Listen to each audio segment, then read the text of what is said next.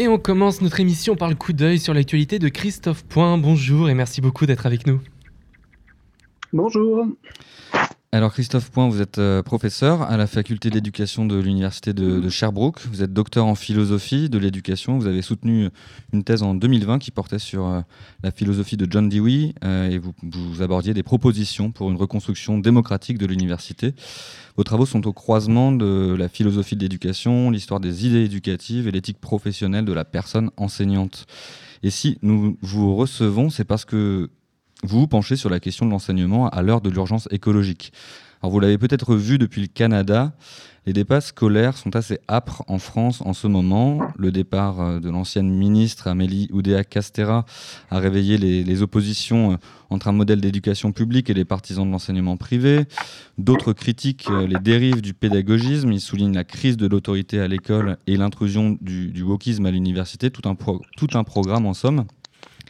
Et, on voulait savoir, Christophe Point, vous qui avez tenté d'esquisser euh, les pistes pour une reconstruction démocratique euh, de l'université, vous qui proposez à ce titre une éducation aux politiques par l'écologie, est-ce que vous pouvez nous en dire plus? Qu'est-ce que c'est en fait cette éducation aux politiques par l'écologie que vous appelez de vos voeux?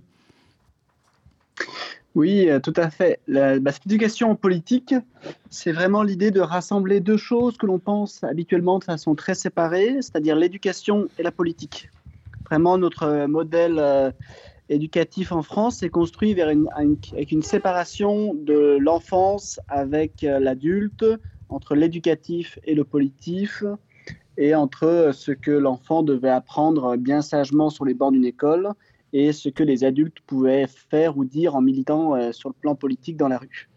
Et cette distinction, ne, elle, ne, fonctionne plus en fait ne fonctionne plus à l'heure d'aujourd'hui avec les, changements climatiques. Et euh, l'exemple de Greta Thunberg sur ce point est vraiment excellent. Je rappelle son discours euh, à, l'ONU. Elle, nous avait, elle avait vraiment dit, je traduis en français, ce n'est pas normal, je ne devrais pas être ici, je devrais être en, être en classe. Comment osez-vous? Vous m'avez volé mes rêves et mon enfance avec vos paroles vides de sens. Donc avec ce discours prononcé en 2019, on voit bien qu'ici, les enfants ont leur mot à dire sur leur éducation, ils ont leur mot à dire en politique. Et euh, la principale cause d'engagement politique des jeunes aujourd'hui, c'est par l'écologie. C'est pour ça que ça me semble important de réfléchir l'éducation politique par l'écologie. Je ne sais pas si c'est clair pour l'instant. Alors justement, vous avez publié euh, un article à ce sujet qui s'appelle L'université à l'ère de l'Anthropocène repenser euh, l'éducation aux politiques par l'écologie. Et vous avez des éléments de constat. Un, des éléments de constat principal, c'est sur le cadre épistémologique de l'université actuellement. Et selon vous, sa non-compatibilité avec les enjeux de l'Anthropocène. Est-ce que vous pouvez nous détailler un petit peu quel est ce cadre épistémologique? Hmm. euh, tout à fait, tout à fait. L'idée de ce cadre épistémologique, c'est de dire que nous autres euh, professeurs à l'université, nous avons plus ou moins des, des cartes mentales en tête. C'est et ces cartes mentales forment des, cadres épistémologiques qui nous semblent plus ou moins évidents, des associations d'idées ou de concepts euh, entre elles. Par exemple, si je vous parle euh, d'écologie, par exemple, soit on fait une association très rapide avec le politique, et donc là, dans ce cas-là, c'est euh, l'écologie politique, soit on fait un lien avec l'éducation, mais dans ce cas-là, on pense davantage cycle de l'eau, tri des déchets, apprentissage des petits éco-gestes, ce genre de choses. Et donc, si vous voulez, cette carte mentale, elle dessine euh, au sein de nos esprits ce qui nous semble relever de l'ordre de l'éducation et ce qui semble relever de l'ordre du politique. Et pour l'instant, force est de constater que l'écologie est encore très peu présente euh, à l'école. Soit elle est présentée d'un point de vue très technique, ou très scientifique, avec euh, le cycle de l'eau, la... comment on appelle ça en France C'est le, SVT, c'est ça? Oui, c'est sciences de la Terre, tout à fait. Exactement. Mes souvenirs sont encore pas trop mauvais. Euh, donc, soit on le pense d'un point de vue scientifique, technique, et dans ce cas-là, c'est pas du tout un apprentissage qui est euh, politique ou qui est engagé. Soit, dans ce cas-là, si c'est de l'éducation, si c'est de l'écologie politique, alors on dit que ça n'a pas sa place à l'école. Et donc, vous voyez, ce cadre épistémologique qui nous empêche de penser euh, l'écologie, en fait. Or, si si on est un peu sérieux sur ces questions, de nos jours, on ne peut pas faire de l'éducation sans parler d'écologie. parce que les changements climatiques, euh, oui. Qu'est-ce qui explique cette disjonction, d'après vous, entre l'écologie euh, vue sous l'angle scientifique euh, et, celle qu'on nous enseigne en SVT et une vision plus politique qui, serait absente de, de l'école aujourd'hui? Bah, Selon moi, ce qui peut expliquer cette, ce décalage, c'est que on a pensé l'éducation comme une séparation entre l'enfant et le monde. C'est pour ça que dans cet article, je parle autant de Arendt, dans le sens où on a pensé l'école comme un lieu euh, sécurisé et sécurisant, où l'on protégerait les enfants de ce qui se passerait à l'extérieur, dans le monde, dans la société, dans, la politique. C'est Hannah Arendt qui, euh, dans la crise de l'éducation, définit le plus ce, ce paradigme de, dans, notre cadre euh, épistémologique. Donc cette idée que l'école est un lieu de protection, en fait, un temple du savoir, un temple, une protection où tous les enfants n'auraient rien à craindre du monde. Sauf qu'on voit avec le réchauffement climatique et les crises euh, climatiques que non seulement le climat peut, peut détruire des écoles dans des inondations, euh, des catastrophes naturelles, ou alors peut même rendre l'éducation hautement difficile avec des classes qui sont euh, surchauffées, euh, surchauffées l'été parce que les bâtiments ne sont pas isolés, ce genre de choses. Donc on voit bien que l'écologie, le réchauffement climatique fait partie de l'actualité et du quotidien des enfants. Ils en entendent parler à la télévision, ils en entendent parler euh, dans les réseaux sociaux, leurs parents sont concernés, etc. Donc on voit bien qu'on ne peut pas faire de l'éducation dans le monde, au monde sans parler d'écologie maintenant. Et en plus, euh, l'idée, c'est que ce monde, il est en mouvement. ce monde, il est en mouvement, il est en évolution. Donc, c'est plus du tout un, monde fixe ou qui ne bougera plus. C'est au contraire un monde qui va changer avec des espèces animales qui vont disparaître, des températures qui vont augmenter, etc. Et ça, à mon sens, si on est un peu sérieux sur l'éducation, il faut en parler aux enfants, il faut les, il faut les préparer à ça. Et, j'aimerais rebondir sur, cette, sur ce mot enfant. Euh, il semble que, que votre article porte, lui, sur, sur l'université. Alors, il y a effectivement nombre d'analystes qui se concentrent sur les éducations du premier et du second cycle, mais, mais vous, vous portez vraiment un regard sur l'université. Alors, pourquoi ce regard-là? Alors, bah, très, très personnellement, ce regard, je le porte parce que je m'intéresse à la formation des enseignants et que pour l'instant, la formation des enseignants au primaire et au secondaire euh, se passe principalement par l'université. Et donc, j'avais eu un peu le choc à un moment d'aller visiter euh, des, enseignants qui étaient en stage dans des écoles et me rendre compte que les, albums jeunesse qu'il y avait dans les classes de nos enseignants, euh, la plupart présentaient des albums jeunesse où la moitié des animaux appartenaient à des espèces menacées ou en voie de disparition. Donc là, c'est à partir de ce, choc-là que je me suis commencé à m'intéresser à comment ces, enseignants étaient formés à l'université, hmm. et puis ensuite à m'y intéresser à eux en tant qu'étudiants.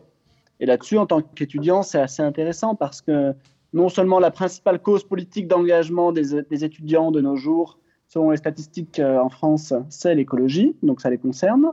Et en plus, lorsqu'on s'intéresse aussi euh, aux différentes apparitions de troubles et de, maladies qui peuvent euh, toucher ces étudiants, l'éco-anxiété apparaît aussi très rapidement. Donc c'est à partir de ces deux indices que j'ai voulu m'intéresser à la formation et à la question des étudiants par rapport à l'écologie.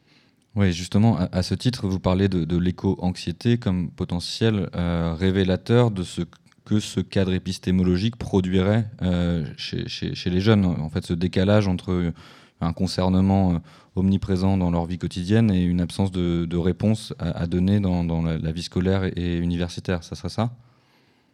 Tout à fait, tout à fait. C'est vraiment terrible de voir que les, tous les changements climatiques, c'est des sujets dont on parle énormément dans les médias, les réseaux sociaux, à la télévision, etc., et dont on parle très très peu durant leurs études. Donc c'est comme si on, ils avaient conscience d'une menace, d'un danger, et en même temps que personne ne leur parlait de ce danger pour l'expliquer, pour le développer, etc. Donc là-dessus, il y a, une responsabilité de, de l'université, à mon sens, qui pour l'instant est défaillante. Pourtant, euh, l'université semble bel et bien être le lieu, euh, en tout cas le rempart à, une pensée, euh, disons, uniforme, avec des, mises en place de, d'enseignements plutôt portés sur des formes politiques, ou en tout cas avec des, opinions politiques qui peuvent ressortir de par certains scientifiques? C'est vrai, c'est vrai qu'il y a encore une liberté académique qui existe et qui, qui est très précieuse et qu'il faut à tout prix préserver. Euh, d'autant de la une, liberté académique de la part des enseignants et de la part des étudiants, il faut le rappeler, hein, ça va dans les deux sens. Euh, cependant, le reproche, ou ce que je note et qui me, qui me travaille, c'est que la plupart des, des enseignants-chercheurs qui donnent leurs cours à l'université euh, n'ont pas encore intégré l'écologie dans leur, dans leur cadre épistémologique, en fait, dans leur façon de penser. La plupart des enseignants vont faire un cours de littérature en français sans se soucier de l'écologie, vont parler de mathématiques sans se soucier de l'écologie. C'est encore un sujet qui est relativement déconnecté et actuellement, il y a encore très très peu de parcours qui intègrent vraiment explicitement des cours qui portent sur l'écologie, les questions environnementales, etc.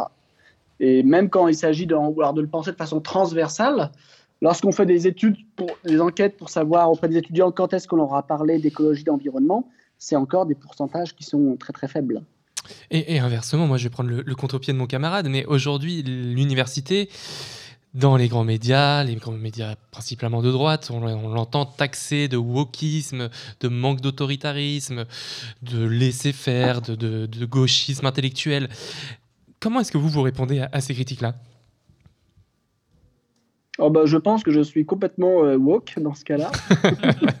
euh, et puis pour moi, ça me semble être, euh, en fait, on évite euh, le vrai débat. En fait, pour moi, l'un des débats qu'on devrait avoir, c'est quelles sont les responsabilités euh, de nos structures d'enseignement, dont l'université. Est-ce que l'université est là pour développer l'esprit critique, la réflexion des étudiants? Si on répond oui, alors il faut parler de ces sujets sensibles, il faut parler de l'écologie, des engagements politiques et ne pas les nier. Mais si on pense que non, que l'université n'a pas formé l'esprit critique des, des, des, étudiants, alors dans ce cas-là, effectivement, ne leur parlons pas de politique, ne, leur parlons pas de, tous ces engagements qui les concernent, et voyons ce que ça va devenir. Mais je suis très pessimiste sur cette deuxième hypothèse. Mais si, on se, recentre un petit peu sur ces, questions d'éducation pour le premier et second cycle à minima, euh, aujourd'hui le, débat politique français est quand même largement traversé par ces préoccupations autour d'une crise, euh, notamment de l'autorité euh, et une perte des savoirs fondamentaux. Qu'est-ce que vous, pensez de cet état de, fait, ce, ce positionnement-là? Et qui, qui, renverrait aussi à une, vision très politique de ce que pourrait être l'école et l'enseignement. Mm. Tout à fait. Moi, ça me semble être un débat qui montre surtout un décalage euh, presque de, génération, dans le sens où euh, la pédagogie, les outils didactiques ont énormément progressé en l'espace de 20 ou 30 ans. Et maintenant, un enseignant ne travaille plus du tout comme un enseignant d'il y a 30 ans. Les salles de cours ne ressemblent pas à des salles de cours d'il y a 30 ou 40 ans. Et donc, c'est évident que je dirais que sur l'enseignement des savoirs fondamentaux, on a énormément progressé et, les, élèves apprennent bien mieux maintenant qu'il y a 20 ou 30 ans. Donc la question me semble moins sur les rapports du savoir fondamentaux, etc., mais plutôt l'idée qu'une fois qu'on a appris des savoirs de base, une fois qu'on a appris des connaissances euh, élémentaires, bah après on va les remettre en question, on va les discuter, on a envie d'aller plus loin en fait. Et je pense que la pédagogie actuellement est capable d'emmener les élèves à aller plus loin, à avoir plus d'esprit critique. Et la génération antérieure, celle qui nous gouverne actuellement, elle est plutôt inquiète, elle se sent en décalage, elle, est, pas, quelque part, elle n'a pas été préparée ou elle n'est pas consciente de toutes les évolutions de, l'école actuellement. Donc là-dessus, le politique a du retard sur le plan pédagogique. Et donc, pour euh, rebondir là-dessus, comment est-ce qu'on comment est qu'on pourrait créer une forme de, culture euh, de l'Anthropocène, une, culture de, la transition écologique euh, dans les enseignements qui peuvent y être associés? Et quels leviers doivent être dépassés outre, outre, outre le problème générationnel? Alors ça, c'est vraiment une très large question et puis personne ne pourra y répondre individuellement comme ça à pied levé. Cependant, quelque chose que je note euh, depuis euh, le, Canada où j'enseigne, c'est qu'au Québec se développe beaucoup ce qu'on appelle la, pédagogie en plein air ou l'éducation en plein air.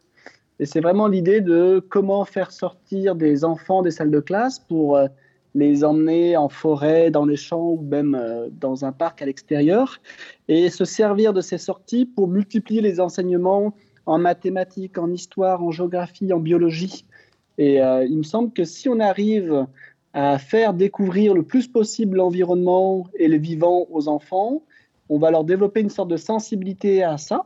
Et en développant cette sensibilité, on va les sensibiliser et ils vont faire en sorte qu'ils vont trouver ça important et ça peut contribuer à une éducation à l'environnement, à mon sens. Donc ça, ce serait une piste, par exemple, mais il pourrait y en avoir vraiment plein d'autres. L'écologie, en fait, euh, semblerait être, davantage un, support euh, plutôt qu'une discipline, donc? C'est. Ah, support, je suis embêté. Je dirais que que l'écologie concerne l'ensemble du milieu physique, social, symbolique d'un être humain. Et donc l'idée, c'est vraiment de s'en servir pour euh, revoir l'ensemble de nos apprentissages. Il ne faut pas que ce soit une matière qui soit séparée de toutes les autres, comme il y aurait une matière, euh, un cours d'écologie entre 10h et 12h du matin. Non, ce serait vraiment l'idée de dire que tous nos savoirs doivent être euh, intégrés l'écologie et doivent la considérer. Et on peut parler de nature, on peut parler d'environnement en art, en mathématiques, en histoire. Donc vous voyez, c'est vraiment cet ensemble qui doit être pris en compte. Alors moi, je vais me faire un petit peu l'avocat du diable, mais du coup, dans, votre article, vous parlez de, l'éducation aux politiques par l'écologie. Et donc, ça suppose, comme vous l'expliquez, de rompre le cadre épistémologique actuel qui donc séparait la question politique de la question de l'enseignement ou de l'éducation. En politisant du coup les, enseignements, est-ce qu'on n'ouvre pas aussi la porte, parce que vous l'aurez remarqué comme moi, actuellement, les débats politiques et les sondages politiques sont plutôt en train de tirer vers la droite, voire l'extrême droite, que vers euh, l'écologie politique. Est-ce qu'on n'ouvrirait pas aussi la porte à ce que bah, les programmes scolaires finalement soient accaparés par des visions politiques qui soient tout autres et pas du tout euh, pensées avec et pour l'Anthropocène? Hmm. Je ne sais pas si l'extrême droite a une grande pensée sur l'écologie. Ce que j'ai vu pour l'instant là-dessus, c'est vraiment euh, assez faible. Et euh, de toute façon, il faut, il faut se dire que nos programmes sont, sont politiques. Le choix des matières, le choix des chapitres. Euh, alors certaines, sur certaines matières, c'est plus évident que d'autres. En histoire, c'est très évident. En, comment on appelle ça? Enseignement moral et civique chez vous? Ah, Je sais plus. On est trop vieux, on n'a pas connu ce, moment-là, nous. Oui, maintenant, ça doit être la science économique et sociale avec l'intégration de, de, ces enjeux de civique, oui. C'est ça. Avant, c'était euh, enseignement civique, juridique et social, je crois. Mais euh, donc tous les programmes politiques sont, tous les programmes pardon, euh, éducatifs sont politiques au sens où ils résultent de choix qui ont été faits à un moment donné par, par des, des hommes politiques et des adultes. Donc, à mon sens, ces programmes sont politiques et c'est un choix, au contraire, euh, de. Ce serait un choix de courage politique d'intégrer davantage l'environnement et euh, ce, ce, ne, sont pas des. Les programmes ne sont, sont, faits par des spécialistes, en fait, et chacun de ces spécialistes vont avoir leur centre d'intérêt, leur, leur, euh, leur, bataille et, et leurs engagements. Donc, je ne pense pas qu'il faudrait séparer aussi nettement la science comme une science qui serait objective, un peu protégée des, des turbulences du monde. À mon sens, au contraire, et là je rejoins Bruno Latour par exemple sur ce point, euh, l'épistémologie est, engagée socialement. Hmm. Et à ce titre, vous, parlez, euh, si, je ne me trompe pas, de sciences de l'éducation comme des sciences politiques. Euh, et j'aimerais J'aimerais revenir sur cette, cette, question des critiques qu'on adresse au pédagogisme, entendu comme enfin, l'épithète pédagogisme qui n'est est pas, pas, très élégant, mais, mais de, nombreuses critiques aujourd'hui sont assénées contre la victoire euh, des, des, des post-68 arts et ce triomphe d'une forme d'enseignement de ce type euh, quand on déplorerait euh, la, perte d'autorité, de savoir euh, descendant. Et, vous, vous appelez à l'inverse à, une construction collective euh, et politique de, du, savoir. Euh, comment on, triomphe de, cette, ces, critiques? Comment est-ce qu'on comment est-ce qu'on rencontre des, des, critiques de, de, la droite sur la perte d'autorité, le retour aux savoirs fondamentaux? C'est ça mmh. la, oui. la question? Mmh. Vraiment, euh, je pense que c'est une question qu'il faut se poser sur le terrain, en fait. Vraiment, en allant voir des écoles au quotidien et euh, voir des enseignants et se rendre compte de ce que c'est que la réalité d'un enseignement actuellement. Et euh, en tout cas, pour ce qui est du primaire, c'est le niveau que je connais le mieux. Euh, on est très loin d'un rapport d'autorité qui serait frontal, qui serait euh, hiérarchique ou qui serait viril en quelque sorte, mais au contraire, on est vraiment beaucoup plus dans des relations de confiance, beaucoup, beaucoup, beaucoup de collaboration avec les parents, euh, des, échanges, des échanges quotidiens avec différents professionnels. Donc, si vous voulez revendiquer une valeur comme celle de l'autorité, aussi belle soit-elle, ne, suffit pas en fait. Je pense que derrière ces, cette question euh, de, valeur, on cache un peu une priorité qui serait des conditions de travail, qui serait du, côté des salaires des enseignants, euh, de l'aide qu'on peut avoir en classe avec d'autres professionnels. Donc voyons d'abord les conditions de travail de ces, de ces enseignants et ces professionnels de l'éducation, et après on verra euh, s'il y a une question d'autorité ou autre. À mon, sens. Si je ne me trompe pas, dans votre article, vous, poursuivez également euh, l'ambition, de, en termes de formation, euh, de, former les, enseignants à une pensée pratique, une pensée complexe et actuelle qui leur permette de, vivre dans un monde euh, à risque, un monde qui soit de plus en plus risqué. Est-ce que vous pouvez nous donner des, pistes concrètes de ce qui relèverait de ce type de formation? Hmm, tout à fait. Bah, là, je peux prendre l'exemple du Québec, par exemple, où euh, la formation des enseignants au primaire se fait en quatre ans. Et dès la première année, les étudiants ont des stages dans les écoles. D'abord des stages assez courts, hein, deux jours, trois jours par-ci, quatre jours par-là. Mais ensuite, en quatrième année, c'est trois, jours, euh, mois entiers en responsabilité devant une classe. Donc là, la formation est bien plus pratique parce que dès la première année, les étudiants sont face à des élèves et interagissent avec. Alors que en France, on a encore une licence d'éducation qui reste très théorique, très académique pendant trois ans. Et à la fin, à prix d'un concours en plus, on a une formation à la maîtrise qui commence à avoir des stages, à avoir de la mise en pratique. Donc là, le point de vue pratique est assez peu développé. Et puis, sur l'aspect des risques, là aussi, c'est intéressant au Québec. Au Québec, il y a beaucoup d'échanges de pratiques où vraiment les, les, étudiants se rassemblent entre eux sur euh, à une dizaine, une douzaine, et puis euh, on échange ou on les fait échanger sur euh, les cas difficiles, les thèmes sensibles, quelles ont été leurs difficultés. Donc ces petits groupes de parole, de formation pratique, ça permet vraiment de, de rendre compte des risques que peut avoir ce métier, de les développer, etc. Et ça, ça me semblerait vraiment profitable pour la formation en France. Peut-être on a évoqué tout à l'heure la question de l'éco-anxiété comme une manifestation, euh, un symptôme euh, de, ce que produisait aujourd'hui le, cadre épistémologique euh, dominant dans le champ de l'éducation. on voit d'un autre côté, enfin peut-être dans le même temps, d'autres stratégies d'évitement qui sont déployées par des, des, étudiants et étudiantes. on les appelle les, bifurqueurs et bifurqueuses en, en France. Est-ce que ça, vous avez des, des, réactions à, ce sujet?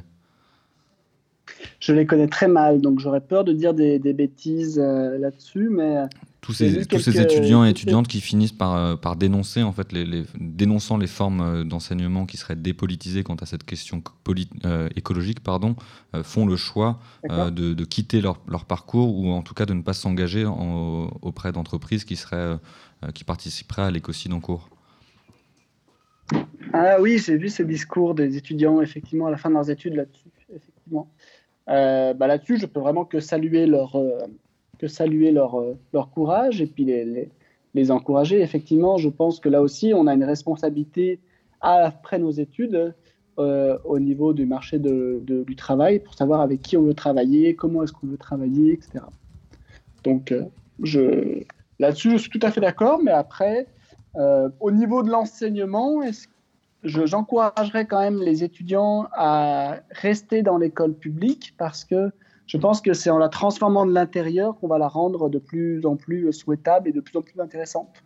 Surtout que pour ce qui est du primaire, en tout cas, les enseignants et les enseignantes ont encore une belle marge de liberté pédagogique en pouvant amener du matériel à eux, travailler des séances en les aménageant de leur façon, créer, des activités. Et cette liberté euh, éducative que l'on a, je pense qu'il faut absolument pas la lâcher et la, valoriser en la, pratiquant, en la réalisant au jour à jour.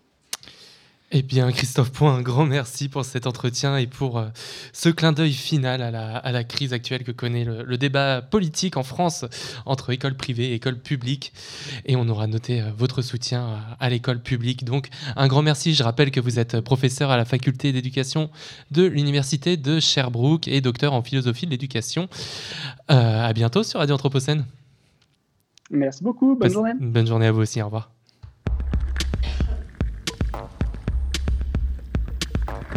Regard sur l'actualité. Regard sur l'actualité. Au cœur du changement global.